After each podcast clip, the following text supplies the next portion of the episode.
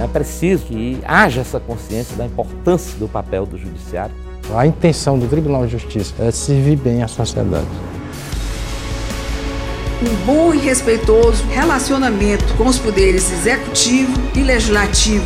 Todos contribuíram de uma certa forma para que a gente tivesse esse resultado grandioso. Com padronização se consegue dar velocidade aos julgamentos. E o êxito automaticamente está sendo correspondido. TJCE em podcast.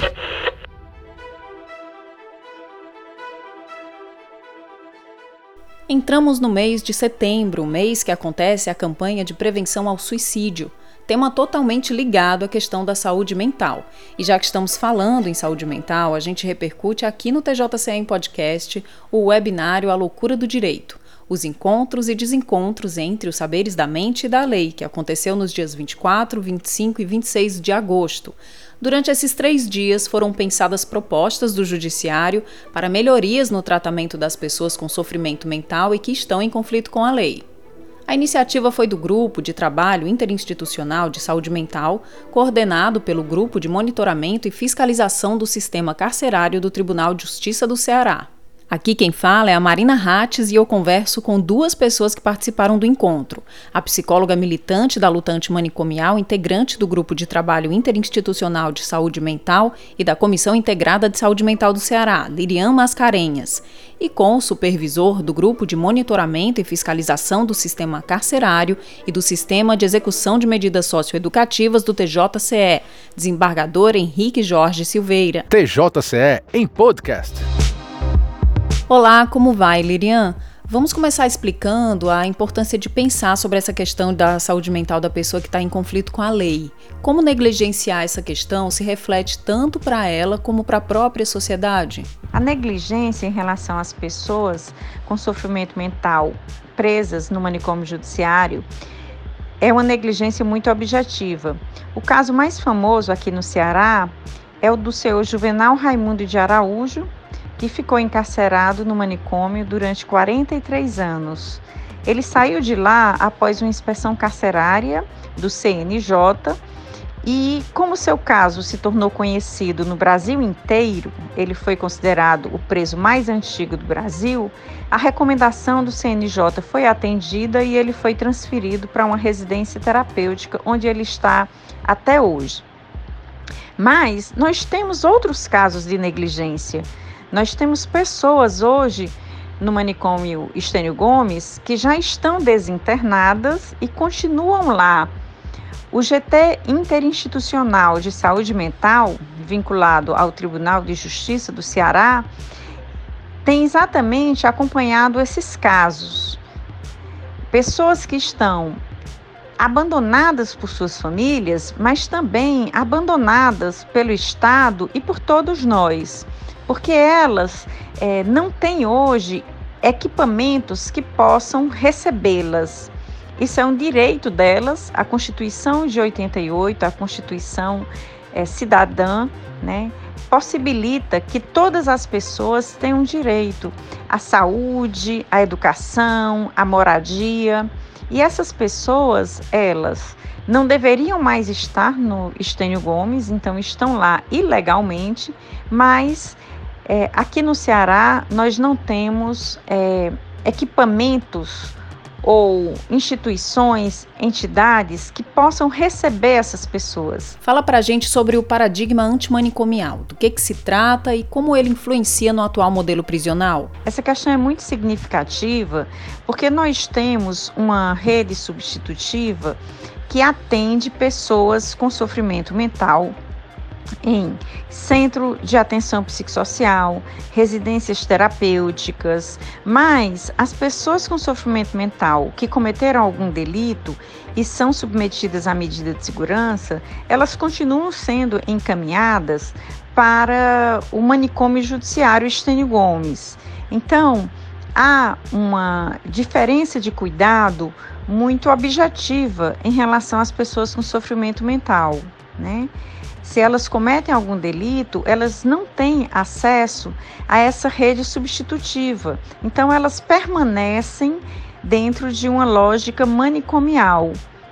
A Lei 10.216, ela redirecionou o modelo de assistência, exatamente é, possibilitando uma mudança de uma lógica manicomial para uma lógica de um cuidado comunitário e em liberdade.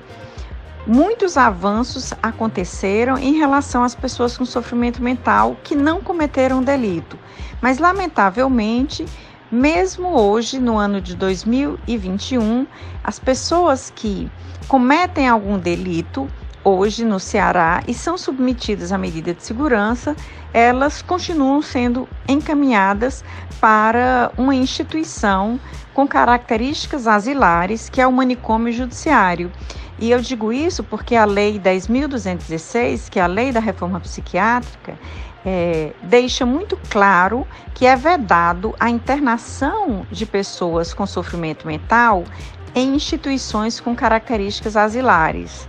E é isso que continua acontecendo aqui, já que um manicômio judiciário é uma instituição com características asilares. Além dessa lógica manicomial, que outro ponto você destacaria como um fator que dificulta o atual modelo prisional no atendimento a esse preso que possui o sofrimento mental? Um grande desafio é o nosso olhar sobre as pessoas com sofrimento mental porque a sociedade olha para as pessoas com sofrimento mental e mais ainda para as pessoas com sofrimento mental que cometeram um delito ainda com o estigma da periculosidade. Esse estigma não é científico, esse estigma é questionado por psicólogos, psiquiatras, pelo próprio mundo jurídico, mas ele continua presente na nossa sociedade. Tanto é que nós temos é, uma condição para uma solicitação de desinternação de alguém que está no manicômio judiciário que é um exame de cessação de periculosidade que ateste que essa suposta periculosidade daquela pessoa cessou. Né? Então, talvez o maior desafio seja esse: a gente poder olhar para essas pessoas com sofrimento mental sem associá-las a uma periculosidade, a esse suposto conceito né, de periculosidade. TJCE em podcast. Agora eu converso com o desembargador Henrique Jorge. A gente sabe que existe um preconceito de parte da sociedade em relação a isso quando se trata de pessoas em conflito com a lei. Então acho que é importante a gente esclarecer isso aqui, né? É, falar por que é fundamental garantir esse direito para essas pessoas. Exatamente, porque as pessoas em conflito com a lei, quando elas são julgadas, elas são chamadas absolvição imprópria. Mas é uma absolvição que, ao mesmo tempo, era considerada uma prisão perpétua. Por que isso? Porque a pessoa era internada e era feita uma avaliação a cada por exemplo, três anos, a cada um ano, a cada dois anos, era feita uma avaliação. Diferente do preso normal, ele era apenado, cumpria uma pena de tantos X, tantos anos, cumpriu aquela pena, ele ia para casa. O preso com transtorno mental, paciente com transtorno mental é diferente. Era algo, como eu lhe disse, era uma espécie de. Até me falaram uma vez que eu refleti realmente era uma espécie de prisão perpétua, porque não tinha período de, de cumprimento, era, era definido pela reavaliação que era feita a cada, a cada momento. A cultura era de isolamento, isolamento total. Essas pessoas serão isoladas, vão colocar lá naquele lugar, como você falou, os direitos humanos, onde é que entra nisso? Tinha famílias que abandonavam por completo a pessoa, não queriam nem saber, não tinha visita, era jogado, né? Era jogado lá como se fosse algo maléfico demais, sem possibilidade de, de ressocialização. E hoje está se vendo que isso não é o caminho, está mudando, está mudando paulatinamente e eu creio que ainda vai se chegar um momento que serão extintas todas essa, essas casas, esses locais de internamento. Mas hoje está provado cientificamente que não é o melhor caminho que essas pessoas podem conviver em sociedade, mesmo eles tendo cometido cometido um delito, obviamente eles vão ser julgados por isso, vão ser julgados.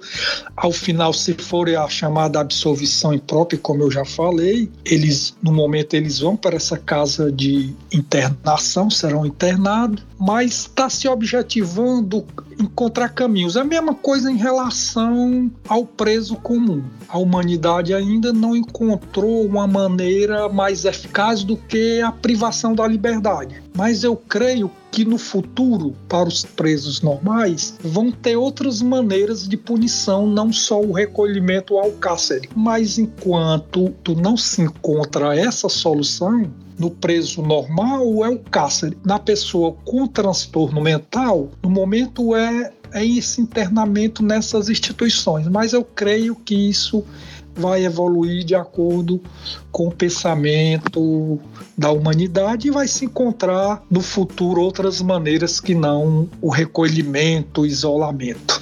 Então vamos falar do webinário que aconteceu recentemente, né? É, o webinário A Loucura do Direito, os encontros e desencontros entre os saberes da mente e da lei. Foram três dias, teve participação tanto de servidores de, de agentes do direito, né? Como também pessoas da sociedade civil, estudantes, não foi? Perfeito, exatamente. Foi um grande trabalho capitaneado pelo GMF, com apoio do, do CNJ, da SMEC, da Associação de Magistrados Cearense, ACM, e outros órgãos. Foi um empenho muito bom, mas ao final foi algo que realmente deixou profundas marcas, realmente um tema palpitante, um tema sutil, até a própria, como você leu aí, a própria denominação do webinário já era algo bastante diferenciado, então tá de parabéns o GMF do estado do Ceará, a SMEC, o Fazendo Justiça do CNJ, a nossa Associação de Magistrados e todos envolvidos nesse webinário que foi uma iniciativa do GMF com esses órgãos que eu acabei de relatar. E aí também tem a questão de superar o paradigma da periculosidade no trato com, com essas pessoas com transtorno mental, é, substituindo o exame pericial de cessação de periculosidade por exame pericial de avaliação psicossocial e exame multiprofissional de avaliação psicossocial. Fala sobre isso, explica pra gente. Perfeito, é isso mesmo, porque seria mais. É, é, como se fosse algo mais light, né? Do que aquele exame de, de, da periculosidade, seria algo mais, mais light, com mais atenção. É algo que realmente é o que se busca mais. Seria tentar como se fosse um paciente comum, né? Não uma pessoa com transtorno mental, claro que é com transtorno mental, mas seria minimizado esse, esse exame. Seria mais simples. Como é que ele é feito? Hoje a PEFOS, o próprio esse grupo que nós instituímos aqui no Ceará, ele fez um convênio com a com a Universidade Federal, tem alguns estudantes que já estão participando, que havia uma demanda muito grande, porque sabe que o processo fica parado enquanto não se realiza o exame, né? De sanidade mental, por exemplo. Essa demanda era muito grande e ficava uma lacuna a ser preenchida bastante, exagerada, havia muita reclamação, tanto de, de das pessoas, da, da, dos operadores do direito. Foi feito um termo de cooperação com a universidade, cedeu, cedeu médicos para fazer essas avaliações e hoje nós não temos nenhum interno do sistema com atraso na elaboração desses laudos. Então todos estão sendo acompanhados, estão tendo um acompanhamento. Todos, todos, tanto aquele de, de, de, da periculosidade, como você disse, como o inicial, aquele que para se atestar se a pessoa, na época que havia cometido o fato, se ela era capaz de entender a ilicitude, todos os tipos de, de exames. A questão também até de, de perceber né, a, a ilicitude que cometeu. É porque na, assim que a pessoa comete, por exemplo, com, cometeu um, um, delito, funciona assim. Cometeu um delito, uma pessoa. Até então não se sabe se tem problema de transtorno mental. Aí pode ser suscitado o incidente para saber. Aí a parte alega, ó, não, essa pessoa cometeu esse delito, mas ela tinha um problema de transtorno mental. Aí aquela pessoa, estando presa, ela vai para a instituição e lá é elaborado, como eu lhe disse, esse, esse laudo vai responder esses quesitos. Se ela compreendia o caráter ilícito daquela atitude, se não compreendia, tudo mais. Então, desde esse exame, que é o mais simples, né, o, o, de, o de início, até de, posteriormente depois para ficar sendo feitas aquelas avaliações se ele estava apto a voltar para a sociedade. Ou se precisaria de um acompanhamento. Como se diz, tem casos aí no Brasil de, de pessoas que passou 50 anos 30, 40, por isso que é aquela que eu falei no início que eu não chamo de prisão perpétua. E qual a expectativa agora, depois desse webinário? Os pontos todos destacados durante o webinário, eu creio que serão de grande valia, é, as, todas aquelas propostas da que saíram daquele elas serão, pelo menos tentaremos executar no que for possível, né? O objetivo é esse, é amenizar, minimizar esse sistema com a desinternação, que é o grande objetivo, mandar essas pessoas o retorno para o seu familiar quando pode, né? Aqui já conseguimos, mesmo antes do webinário, alguns casos que o paciente já conseguiu voltar para a família, seriam casos mais graves, no caso. É, muitos casos já, já retornaram para as famílias. É um trabalho muito árduo, difícil, demorado, mas aos poucos estamos conseguindo. Eu creio que a grande perspectiva maior de todos, o objetivo é a desinternação para as pessoas saírem dos locais que se encontram em isolamento para ir uma casa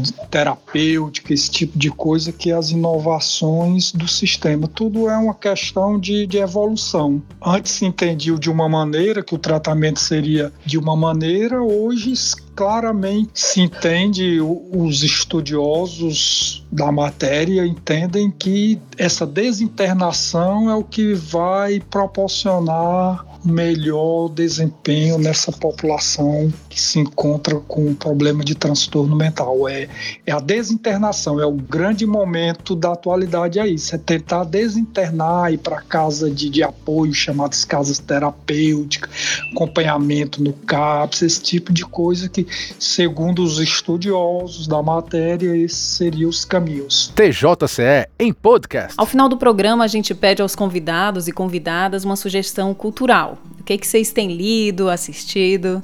O conto O Alienista, do Machado de Assis, é bem importante para a gente compreender a institucionalização da loucura e também a falta de critério científico desse encaminhamento para Casa Verde ou para hospitais psiquiátricos na nossa realidade. E dois documentários muito importantes para a gente pensar também é, esse tema, tanto A Casa dos Mortos, da Débora Diniz, que traz a realidade de pessoas num, em um manicômio judiciário em Salvador, e o livro Holocausto Brasileiro, que também tem um documentário é, da Daniela Arbex, tá? Acho que são referências bem importantes para a gente compreender o que aconteceu e continua acontecendo é, no nosso país. O principal é dar uma lidazinha em relação ao nosso tema, como você falou, no livrozinho aqui do, do nosso webinário. Eu dou como sugestão esse que é o mesmo nome do seminário, né? O, livro leva o mesmo nome. Exatamente. Como você disse, está disponibilizado no, no site do STJ. Eu daria. Eu, a sugestão é essa. Então, pronto. Ouvintes, vamos ler que, que tá bem bom. É um material muito bom. TJCE em podcast. Quero agradecer aos dois pela entrevista. Agradeço muito a oportunidade, porque para mim é, divulgar né, esse tema, falar sobre esse tema é, é muito importante. Muito obrigado, eu agradeço a oportunidade. Bom, a gente fica por aqui. Lembrando que neste mês o tribunal aderiu à campanha do Setembro Amarelo. Para saber mais, acesse nosso site tjce.jus.br e nos acompanhe em nossas redes sociais na arroba TJCEOficial. Até o próximo programa. Este podcast é apresentado por Marina Hatz, também responsável pelo roteiro e produção. A edição de som é de Aldério Dias e Renato Gugel. Editor-chefe, e Lu Santiago Júnior.